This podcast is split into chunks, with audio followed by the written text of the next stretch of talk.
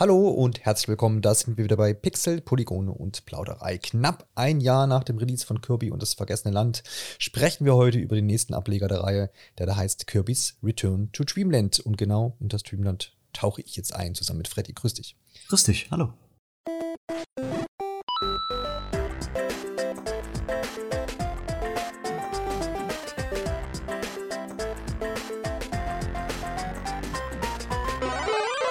So sieht's aus. Äh, in wenigen Tagen ist es soweit. Dann erscheint Kirby's Return to Dreamland ursprünglich ja ein Wii-Spiel. Hat man auch nicht so oft, aber doch, das ein oder andere wird schon mal portiert auf die Switch.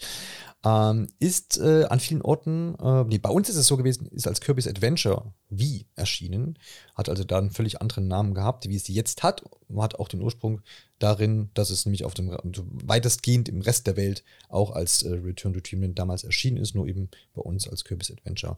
Genau die Hintergründe weiß ich gar nicht, äh, warum, das, warum das so namensmäßig ist. Weiß nicht, ob du da was gehört hast. Genau, so typisch ist ja eigentlich dieses Deluxe tatsächlich für die Switch-Version. Hat man ja auch bei Mario Kart 8 Deluxe gehabt.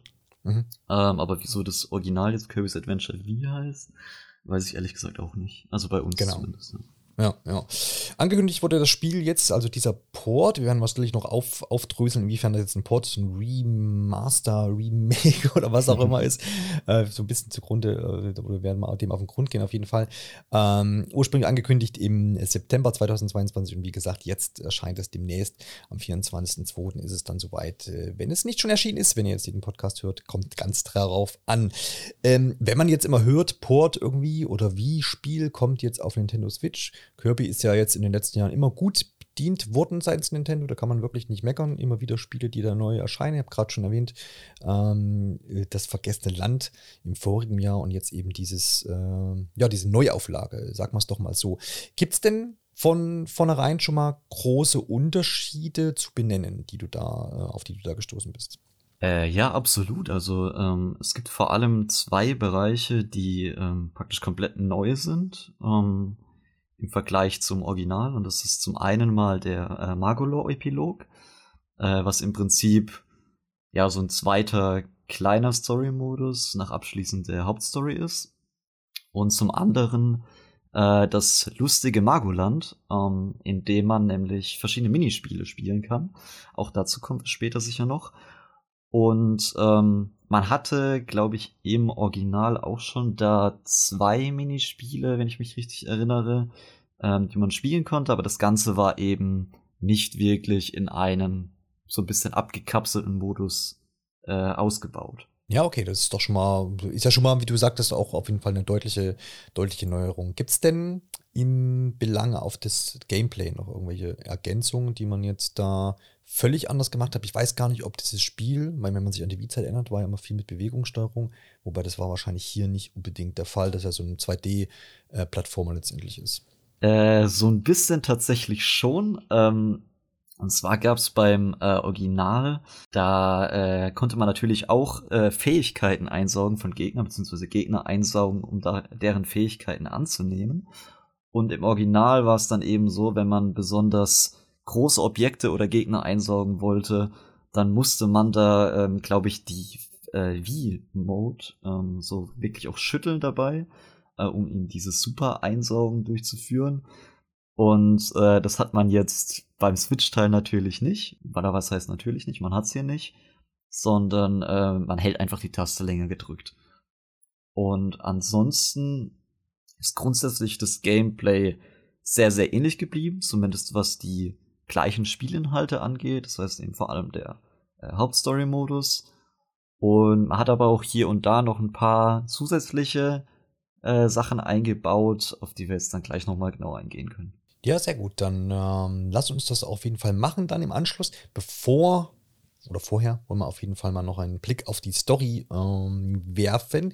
Denn ich denke, normalerweise geht ja alles friedlich zu in Kirbys Welt, aber ab und zu kommt halt doch ein Bösewicht. Genau, äh, beziehungsweise in diesem Fall ist es jemand, der Hilfe braucht tatsächlich, nämlich ähm, Kirby und seine Freunde. Die sind gerade am Rumtollen und äh, ich glaube, die sind da gerade einem äh, Kuchenstück, das Kirby davonträgt, am hinterhereilen und sich drum am streiten. Und äh, dann geht auf einmal ein Wurmloch auf und ein riesiges Schiff ähm, taucht aus diesem Wurmloch auf und stürzt ab. Und während dieses Schiff abstürzt, zerfällt es eben in seine ganzen Baubestandteile, äh, die sich überall auf der Welt verteilen. Und ähm, ja, nachdem das Schiff dann abgestürzt ist, gehen Kirby und seine Freunde dann eben hin und finden raus, dass da äh, der Kapitän des Schiffs, nämlich Margolor, ähm, ja, ihre Hilfe benötigt, weil das Schiff eben in die Bestandteile zerbrochen ist und äh, Margolor natürlich so nicht nach Hause kommen kann. Und ja, damit fängt das Spiel dann eigentlich auch an. Ähm, und die, ja, die Story ist, wie man das von Jump and Runs äh, von Nintendo kennt, ist ja bei Mario eigentlich auch nicht anders, spielt eher eine untergeordnete Rolle. Ähm, es gibt zum späteren Zeitpunkt dann schon auch noch mal äh, ein bisschen mehr Story, ähm, aber grundsätzlich ist es eher so die Rahmenhandlung, ähm, die einem da praktisch so den Anreiz gibt, wieso man sich jetzt überhaupt auf die äh, Reise begibt, um hier äh, mit Kirby Abenteuer zu erleben. Genau, es ist wahrscheinlich dann einfach wieder so ein bisschen so der Aufhänger, damit man überhaupt einen Grund hat, jetzt genau. hier, ähm, loszulegen, dass es irgendwie äh, was zu tun gibt. Das kennen wir, wie du ja auch schon sagtest, aus diesen ja, 2D-Jump-Runs ja dann doch äh, relativ häufig, wenn das aus dem Hause Nintendo kommt, das definitiv. Ich meine, in äh, Kirby und das Vergessene Land, da hat man schon dann so ein bisschen mehr Story bekommen, auch immer wieder zwischendurch.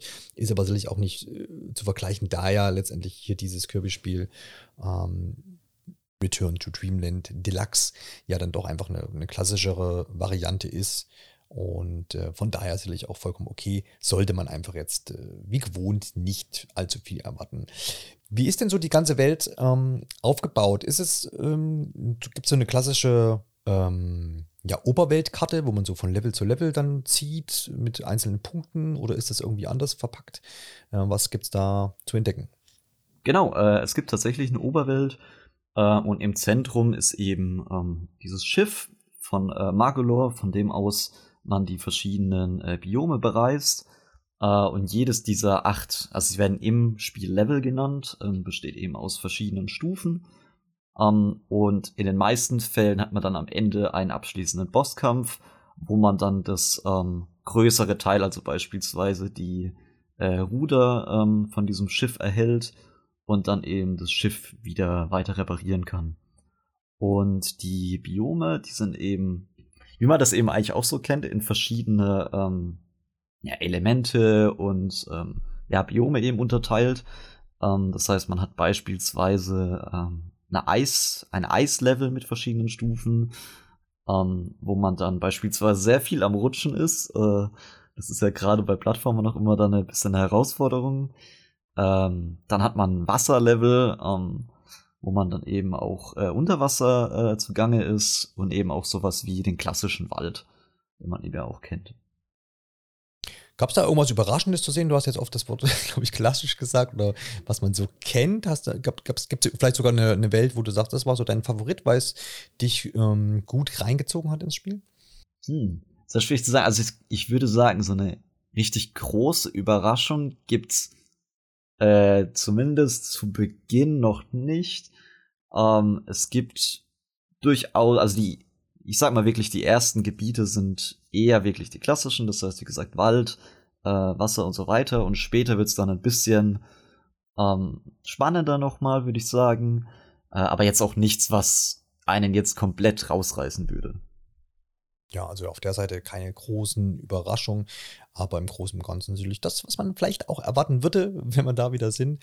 Ähm, aber das ist ja, ist ja, mag ja auch in Ordnung sein. Genau, zumal äh, sich ja eben, wie gesagt, auch die ähm, verschiedenen Stages dann ganz anders spielen. Ne? Also äh, ich merke immer wieder in äh, solchen Plattforming-Games, dass äh, ich persönlich am meisten Schwierigkeiten mit Wasserleveln habe, äh, weil man sich da eben meistens sehr träge drin bewegt und äh, dann eben besonders aufpassen muss, dass man nicht irgendwo dagegen stößt. Andere haben vielleicht mehr Probleme mit den Ice Stages, wo man eben, wie gesagt, sehr viel rutscht. Und äh, Vielfalt ist eben trotzdem auch sehr geboten, auch was das Gameplay angeht. Ja, das, das ist doch schön zu hören. Wie sieht es denn auf Seiten des äh, Gameplays aus? Wir erinnern uns, Kirby ist ja derjenige, der ziemlich viele Fähigkeiten annehmen kann. Das macht er meistens oder eigentlich immer im, dadurch, dass er seine Gegner ähm, einsaugt oder seine Fähigkeiten, wenn die irgendwo einzeln rumliegen, was auch möglich ist, ähm, diese eben aufnimmt und dann ähm, ja zum Beispiel ein Schwert schwingen kann und mit Eis um sich wirft und sowas. Das ist ja das klassische Gameplay-Prinzip hinter Kirby, seitdem wir ihn kennen, wenn man so möchte. Hat sich das hier in diesem Spiel irgendwie groß geändert? Gibt es vielleicht noch ähm, ja, zusätzliche Gameplay-Eigenschaften, die man vielleicht jetzt in anderen Kirby-Spielen nicht hatte? Irgendwelche Neuerungen, ähm, die, auf die du jetzt gestoßen bist? Äh, also grundsätzlich bleiben wir auch hier sehr auf der klassischen Seite. Ähm, es gibt also wie du schon sagst, es gibt ganz verschiedene Fähigkeiten, die man auch hier entweder durch das Einsaugen von Gegnern oder indem man ähm, gegen sollte, ich nenne es mal, ja, Itemkugeln oder wie auch immer läuft, ähm, dann eben annehmen kann, die Fähigkeiten. Ähm, man hat hier beispielsweise eben das Schwert, äh, Feuer, Wasser ähm, und ganz neu dabei ähm, sind jetzt zum einen mal der Mecha. Ähm, die Mecha-Fähigkeit erlaubt es einem zum einen mit so einer Art Jetpack zu fliegen ähm, und zum anderen Laserstrahlen abzuschießen und Raketen. Ähm, ist also vor allem offensiv sehr interessant. Ähm, und auf der anderen Seite die Sandfähigkeit. Äh, damit kann man dann, ähm, ja, ähnlich wie man das von Spider-Man kennt, äh, kann man dann so eine äh, Sandhand ausfahren lassen ähm, und damit beispielsweise Gegner attackieren. Ähm, man kann aber auch Sand aufwirbeln und somit Gegner über sich treffen. Genau, ähm, das sind praktisch die Fähigkeiten, die auch im Original, äh, im Vergleich zum Original neu dabei sind jetzt. Und darüber hinaus, neben den normalen Fähigkeiten, gibt es eben auch noch Superfähigkeiten. Ähm, die wirken sich dann eben nicht nur auf das Gameplay an sich direkt aus, das heißt nicht nur auf die offensiven Fähigkeiten oder so, sondern damit kann man auch ähm, die Level selbst beeinflussen. Beispielsweise gibt's dann, äh, kann man dann zu einem riesigen Schneeball werden und einfach alles platt rollen. Das macht auch wahnsinnig viel Spaß, da irgendwie alles platt zu walzen.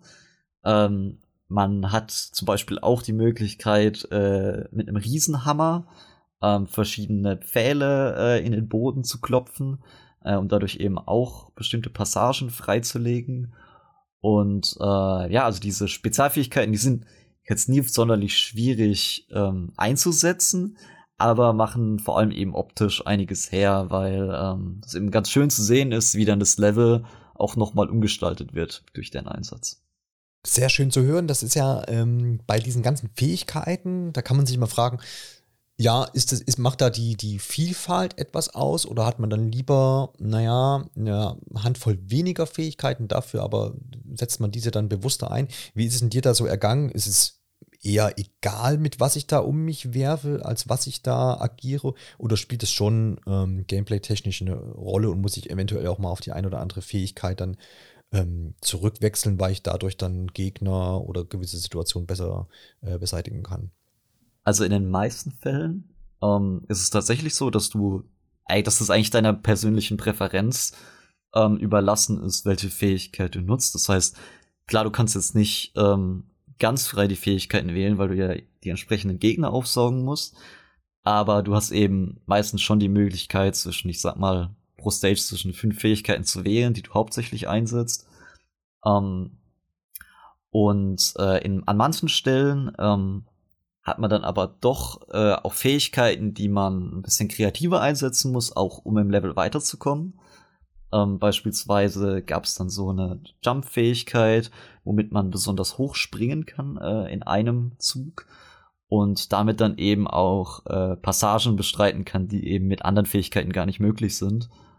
Um, ähm, und man hat zum Beispiel auch die Möglichkeit, Eisblöcke zu schmelzen mit der Feuerfähigkeit um, ähm, oder mit einem äh, Bumerang dann eben Schalter zu betätigen, die man sonst auch nicht betätigen könnte, weil man diesen Bumerang eben nach dem Abfeuern noch ein Stück weit steuern kann, separat. Um, ähm, also ich finde vor allem, dass in den späteren Levels das Leveldesign deutlich, ja, deutlich äh, spannender gestaltet ist äh, weil man eben mehr auf diese, ja, ich sag mal, alternativen äh, Möglichkeiten der Fähigkeitenverwendung setzt und da eben auch ein bisschen kreativ werden muss.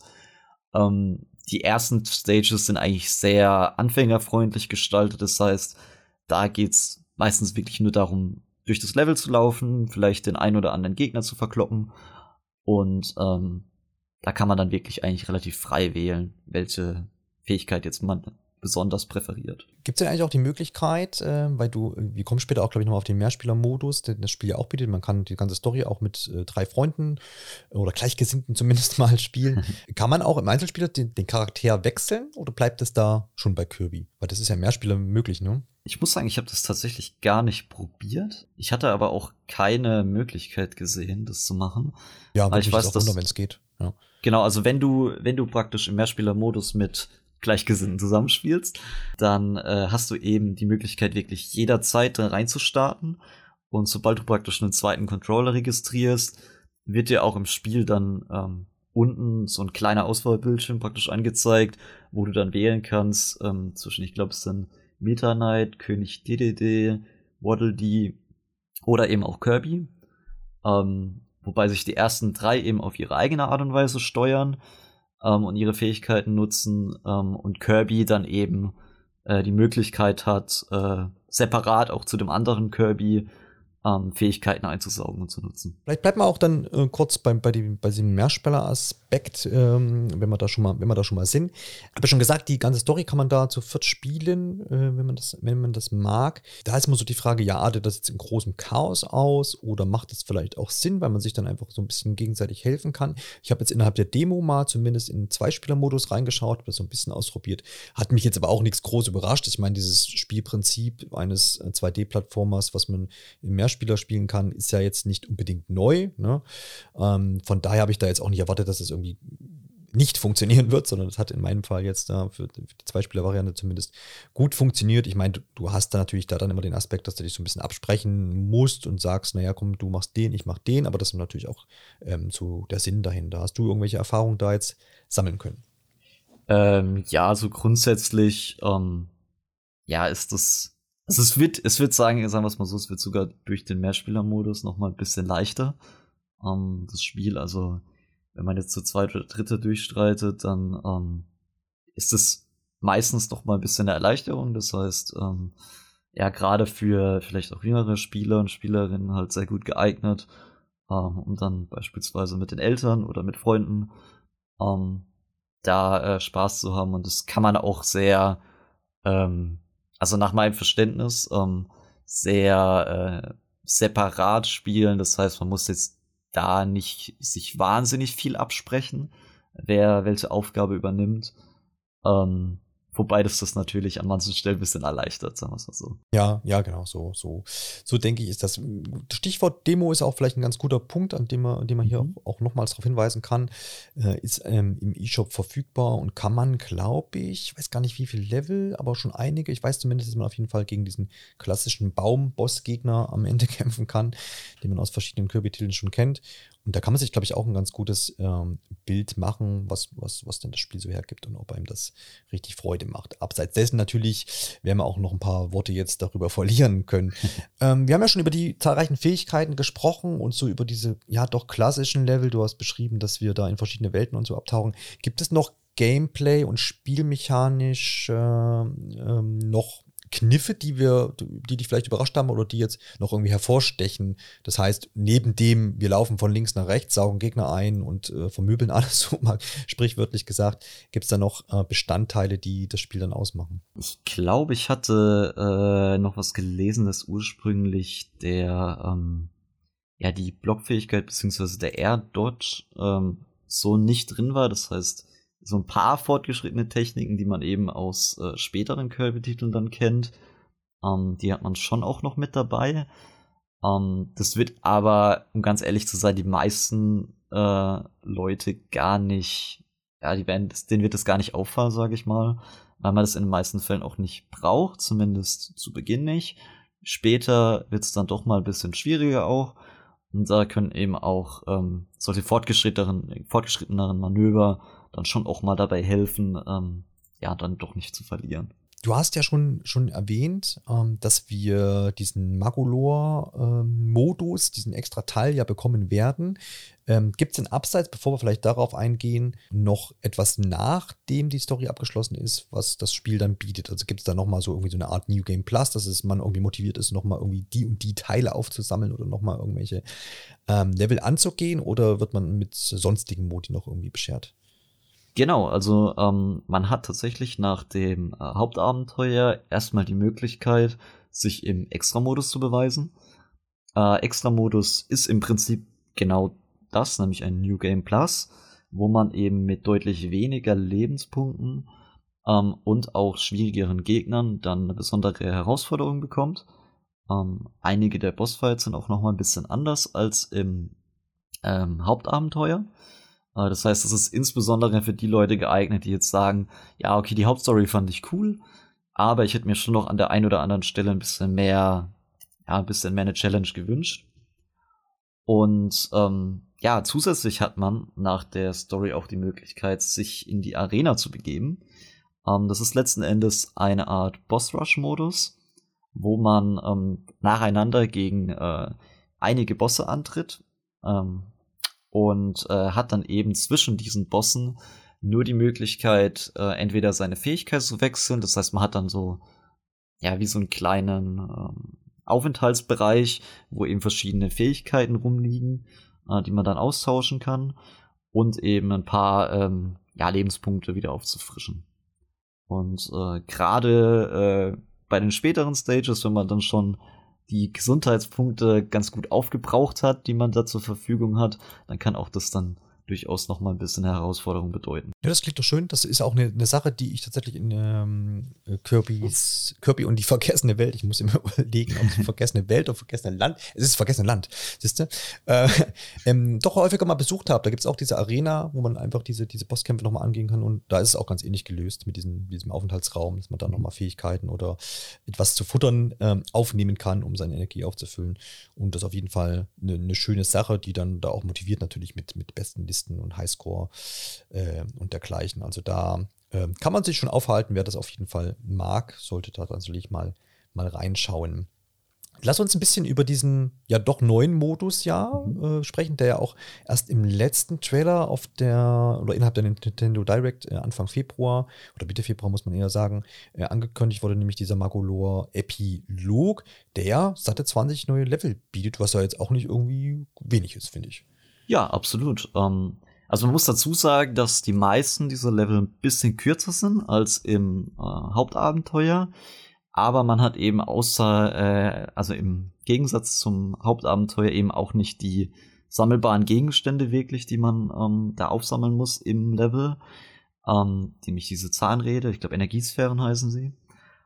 Ähm, äh, und stattdessen sind es halt relativ kompakte Level, die auch ähm, ein bisschen mehr einen Fokus auf ähm, die Kämpfe legen. Genau, das, das klingt doch auf jeden Fall ähm, da schon ja umfangreich und hat mich auch überrascht in der Ankündigung, dass sie das überhaupt machen ähm, und uns da jetzt nochmal so ein bisschen neue Inhalte äh, bieten. Wie hast du denn so insgesamt ähm, das spielerisch auch wahrgenommen, den, den Modus? Ähm, also ich fand es tatsächlich eine sehr coole Ergänzung und zwar ähm, ja eigentlich aus zwei Gründen.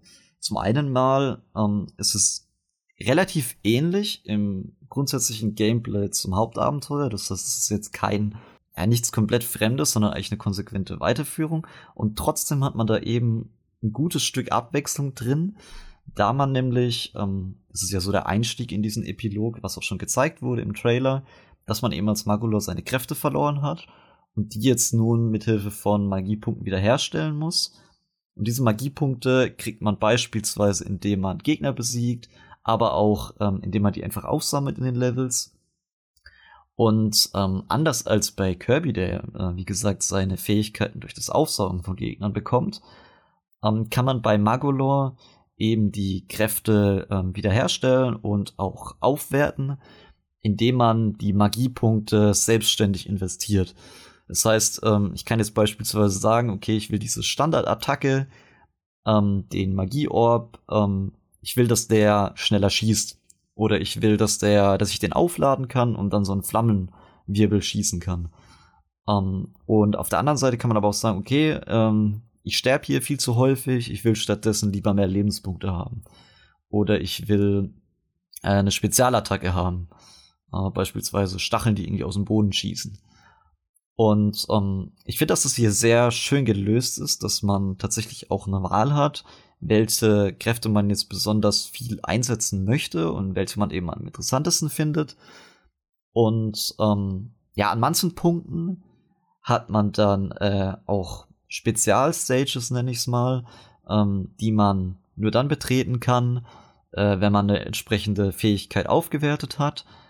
Ähm, und die sind aber auch optional, das heißt, äh, man kriegt da jetzt keine zusätzlichen äh, wichtigen Gegenstände. Das heißt, man muss, wie gesagt, die Fähigkeiten nicht aufwerten, aber man bekommt in diesen Stages eben noch mal eine gute Summe Magiepunkte, die man dann eben weiter investieren kann.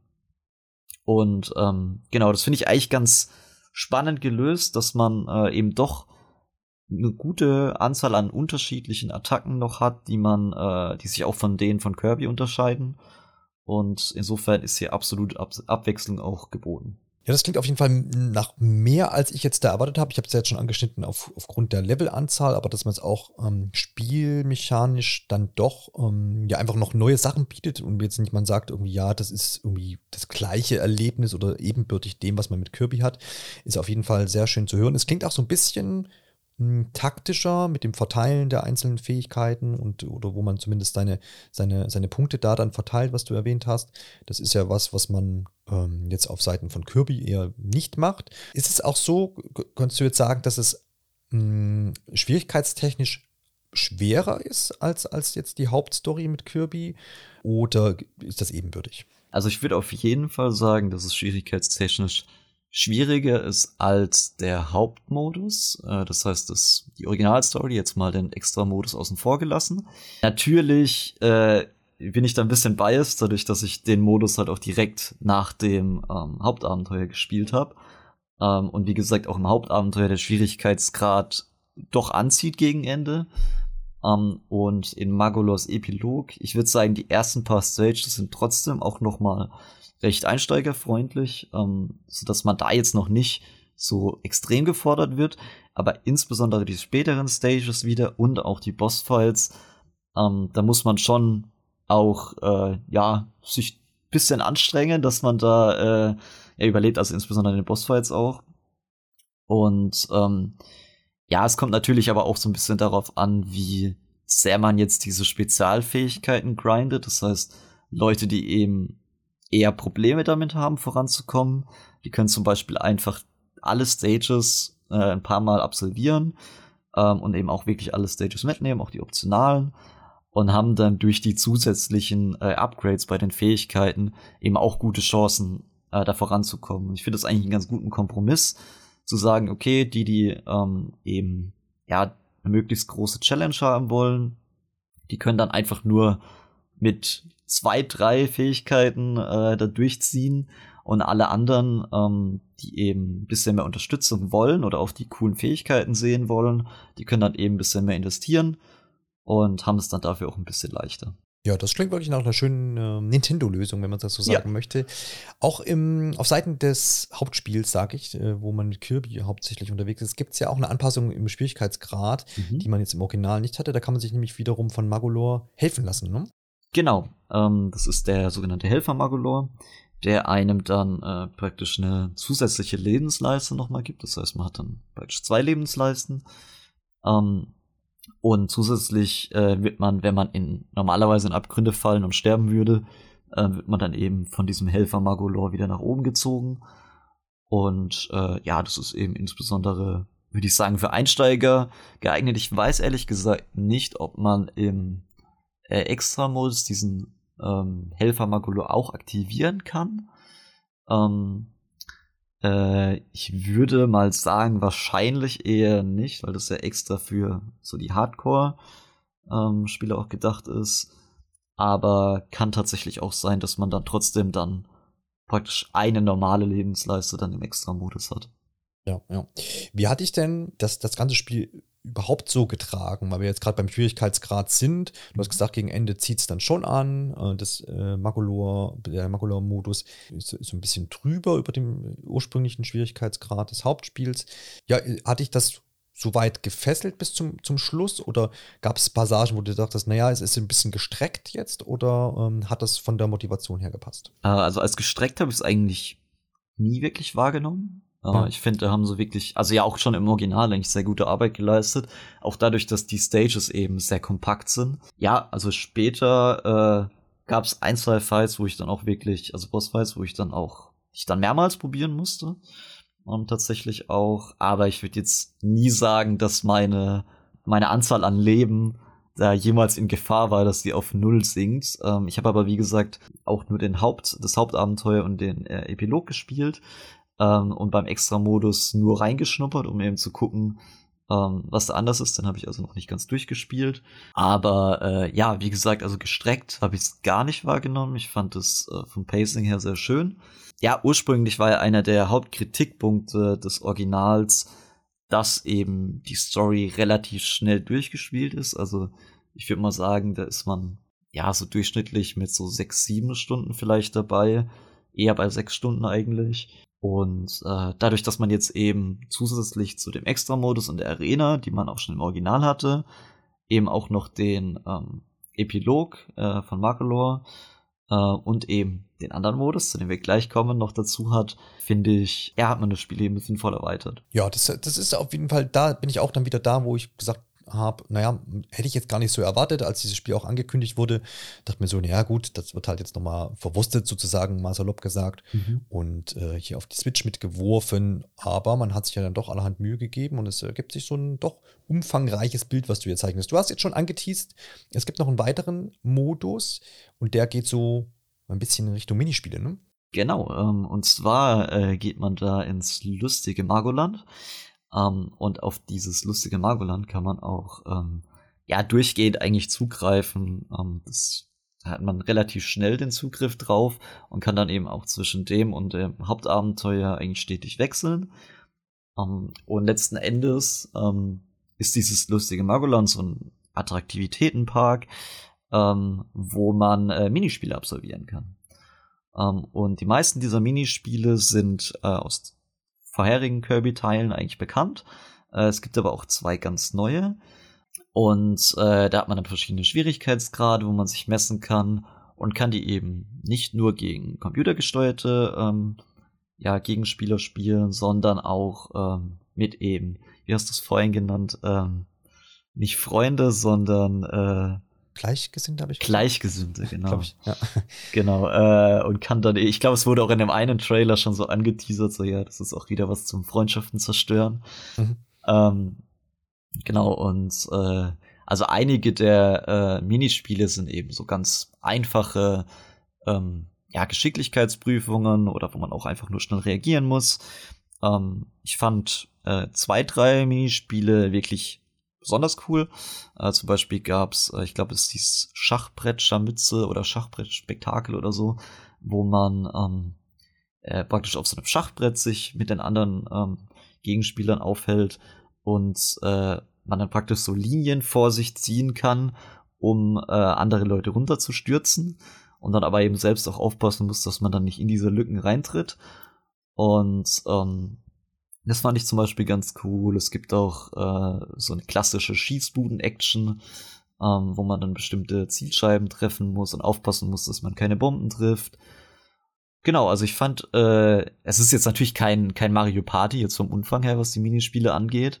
Äh, aber ich fand das eigentlich eine sehr schöne Abwechslung ähm, für zwischendrin. Ähm, und ich finde es vor allem auch sehr schön, dass man ähm, zum einen die Möglichkeit hat, zwischen verschiedenen Steuerungen zu ähm, zu wählen. Also beispielsweise bei dieser Schießbuden-Action, da kann man eine Knopfsteuerung benutzen, wo man dann einfach mit den Sticks zielt. Man kann aber auch die Bewegungssteuerung benutzen. Genau, und das hat man eben auch bei einigen anderen Minispielen. Und ähm, zusätzlich hat man sich eben auch mit ähm, Missionen und Stempelkarten äh, ein bisschen was überlegt, womit man die Leute ja langfristige auch an diesen Modus irgendwie binden kann und die dafür begeistern kann. Ähm, weil man eben äh, für jedes Minispiel äh, Missionen abschließen kann und man erhält dann dadurch äh, Stempel äh, und äh, über diese Stempel ähm, kann man dann beispielsweise Items für das Hauptabenteuer freischalten und aber insbesondere auch Masken, die man dann eben einfach aufziehen kann und dann beispielsweise mit dem Gesicht von einem Endboss dann durch die normalen Level oder auch durch die Minispiele ziehen kann. Äh, ja, ist ganz, ist ganz heiter, würde ich sagen. Ja, wollte gerade sagen, das ist so ein kleiner motivierender äh ein motivierender Aspekt, jetzt habe ich das ja. Wort, ähm, den man da auf jeden Fall, den ich auch in der Demo schon ein bisschen ausprobiert habe mit diesen Masken, da konnte man schon auch allerhand eine gute Handvoll, glaube ich, mit freischalten. Und ich glaube, das wertet natürlich vielleicht auch mal diesen Mehrspielermodus auf, wenn man dann jeder sich so ein anderes äh, Ding da aufsetzt, eine Maske aufsetzt, ähm, kann, glaube ich, ganz witzig werden. Und ja, ja wie, wieso nicht? Also das, äh, das, das auf jeden Fall. Man, ne, also man kann ja, das ist, glaube ich, ein bisschen typenabhängig, hat man da jetzt Lust auf diesen Minispielmodus und kann sich da austoben. Ich glaube, den einen oder anderen motiviert das sicherlich, sicherlich auch, wenn man nochmal so ein bisschen Richtung jüngere Zielgruppe äugt, ähm, da vielleicht nochmal mehr als jetzt äh, bei alteingesessenen Kirby-Fans. Aber auch da äh, will ich das auf gar keinen Fall ausschließen. Dann merkt man ja dann doch, das Spiel bietet eine ganze Menge. Ich weiß aber, die ein oder andere Sache zu entdecken äh, gibt es außerdem noch. Ich denke mal, die Musik wird auch wieder eine große Rolle spielen äh, ja. bei zusätzlichen Inhalten hier, oder? Genau, also äh, ich glaube, wir hatten das bei der Nintendo Direct Besprechung äh, letztens ja. schon mal so angesprochen. Das ist eigentlich so das Klassische bei ähm, bei äh, Remakes und Remastern ja eigentlich auch ist, dass man immer so eine Jukebox, so eine Galerie hat. Ähm, ich glaube, in dem Fall gab es das in einer äh, bestimmten Form auch schon im Originalspiel. Ähm, aber auch hier kann man eben wieder in die verschiedenen äh, Soundtrack-Stücke äh, eintauchen und sich auch noch mal die äh, Zwischensequenzen einschauen, die jetzt ähm, ja, wie gesagt, jetzt nicht wahnsinnig aufwendig sind, aber trotzdem ganz schön anzuschauen, wenn man noch mal schauen will, was passiert ist. Und ähm, man hat eben auch im Schiff ähm, noch die Möglichkeit, äh, bestimmte Herausforderungen äh, abzuschließen, die an bestimmte Fähigkeiten geknüpft sind. Ähm, also ich habe mir beispielsweise vorhin die äh, Sandfähigkeit erwähnt, die jetzt neu dabei ist. Und ähm, in dieser Sand-Challenge muss man dann eben äh, die verschiedenen Aspekte dieser Fähigkeit einsetzen, um in, in einer möglichst schnellen Zeit, äh, kurzen Zeit äh, durch dieses Level zu rasen. Und insbesondere, wenn man mit den Fähigkeiten noch nicht so viel anfangen kann. Man kann sich zwar die ganze Zeit auch die äh, Tastenbelegung anschauen, aber wenn man eben das auch Ganze auch mal so ein bisschen mehr ausprobieren möchte, genau dann sind eigentlich die Challenges ähm, ja ganz reizvoll irgendwie auch. Ja, das glaube ich. Und da, das rundet das ja Paket ja dann doch so ein bisschen ab, würde ich sagen. Ähm, das, was man ähm, ja wieder vielleicht nicht erwartet hätte, wobei dieses musikalische und Galerie und solche Dinge, die man hier noch finden kann, mhm. ähm, das hätte ich fast schon erwartet, weil man das auch aus anderen Kirby-Spielen oder auch Nintendo-Spielen kennt. Aber alles in allem würde ich sagen, hat man hier dann doch ein relativ umfangreiches äh, Paket geschnürt. Freut mich auf jeden Fall zu hören. Wir sitzen auf Seiten der Technik aus. Man sollte jetzt annehmen, dass ein ursprüngliches Wii-Spiel jetzt ein bisschen knackiger und schärfer daherkommt und wahrscheinlich auch keine technischen Probleme machen wird. Genau, das ist eigentlich auch genauso mein Eindruck. Also das äh, Spiel läuft durchgehend rund. Ich hatte jetzt auch, also ich hatte zwei äh, zusätzliche Controller mal mit verbunden und hatte auch da äh, keine Probleme äh, irgendwie mit der Framerate oder sowas. Ähm, das Spiel ist sehr farbenfroh, es hat vor allem auch sehr schöne Hintergründe, das war auch schon im Originalspiel der Fall. Ähm, und sieht jetzt natürlich auf der Switch noch mal ein äh, gutes Stück schöner aus auch. Also ich habe ja vorhin auch mal die Superfähigkeiten erwähnt, insbesondere die ähm, sehen halt schon echt cool aus von den Effekten her. Genau, und äh, ja, ansonsten der Soundtrack, der war äh, auch schon im Original äh, super. Also da finde ich, sind wir sowieso auch als äh, Nintendo-Fans ganz gut verwöhnt bei den meisten First-Party-Titeln. Äh, und das ist eben auch hier äh, bei Kirby's Return to Dreamland Deluxe ähm, der Fall, dass der Soundtrack echt super ist. Äh, einige Stücke stechen natürlich ein bisschen mehr hervor. Das sind dann insbesondere die bei den Bossfights, ähm, die nochmal ein bisschen mehr diese Spannung auch äh, verdeutlichen und äh, ein bisschen mehr hervorpreschen. Aber insgesamt äh, habe ich auch da einen äh, sehr positiven Eindruck von bekommen von der Technik. Ja, das ist doch schön zu hören. Das klingt, wie gesagt, nach einem umfangreichen Paket, was technisch auch jetzt solide abliefert. Will dir aber natürlich jetzt in deinem Fazit zum Spiel äh, nicht vorgreifen. Ja, also ich äh, finde das im Großen und Ganzen äh, Kirby's äh, Return to Dreamland Deluxe, äh, also ohne Frage ein sehr gelungenes Gesamtpaket ist. Ähm, ich finde vor allem auch schön, dass eben der größte Kritikpunkt des Originals, nämlich wie gesagt der relativ geringe Umfang, ähm, eben hier wirklich auch dagegen was gemacht wurde, indem man eben diesen ähm, Epilog von Magolor und auch das lustige Magoland äh, hinzugefügt hat, auch nochmal zwei zusätzliche Fähigkeiten beigesteuert hat. Und ja, insgesamt hat man eine sehr große Vielfalt an Inhalten. Das heißt, äh, ich war wirklich sehr, sehr positiv überrascht äh, von dem Spiel oder nicht wirklich überrascht.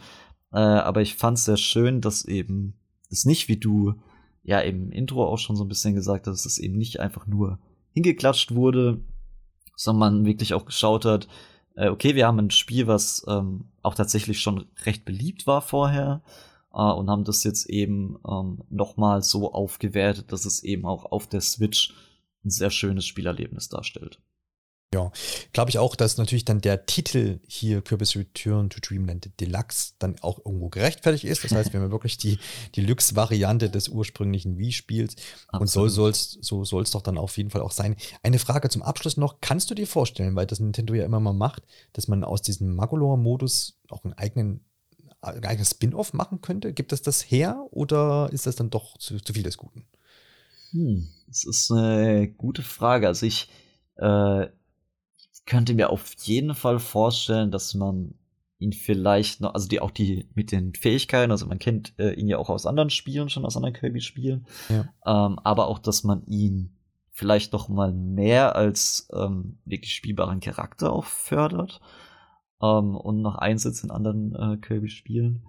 Ähm, ich fand persönlich, wie gesagt, diese Charakter, äh, diese Aufwertung der Fähigkeiten sehr interessant.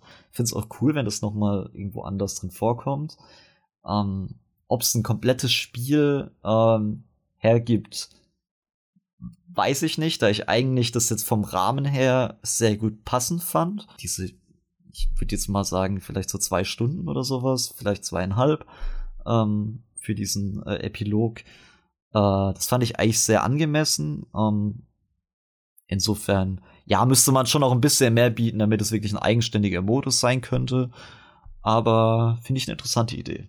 Ja, ist natürlich die Frage, inwiefern so ein, man jetzt so einem Charakter äh, da nochmal eine ganz eigene Bühne gibt. Das, äh, mhm. glaube ich, passiert jetzt nicht ganz so schnell, weil da gibt es wahrscheinlich noch viele andere Charaktere ähm, innerhalb von Kirby und natürlich auch von anderen Nintendo-Reihen, wo dann Leute wahrscheinlich sagen, na halt, wieso gibt er dem nicht mal ein eigenes Spiel? So, so Wario steht wahrscheinlich, würde ja auch mal wieder dran stehen, so mhm. hat auch lange nichts von sich hören lassen, was Stimmt. eigene Abenteuer angeht.